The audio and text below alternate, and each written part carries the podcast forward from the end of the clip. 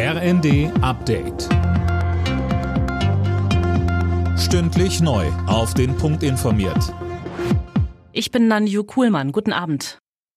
Die Hamas hat weitere Geiseln an das Rote Kreuz übergeben. 14 Israelis und drei Ausländer kamen nach Angaben der israelischen Armee am Nachmittag frei.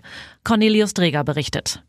Das ist die mittlerweile dritte Gruppe, die im Zuge des Geiseldeals zwischen der Hamas und Israel freigelassen wurde. Unter ihnen ist erstmals auch eine US-Bürgerin. Die vierjährige Abigail hat die israelische und die US-Staatsbürgerschaft.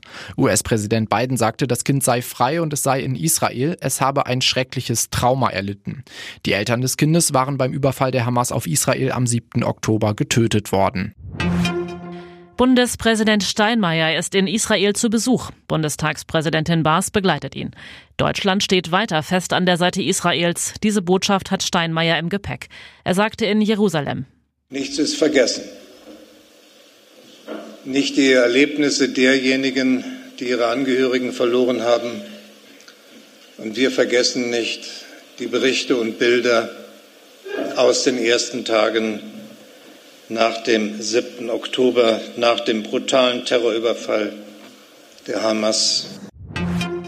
Das Programm der Grünen für die Europawahl steht. Sie haben es auf ihrem Bundesparteitag in Karlsruhe beschlossen.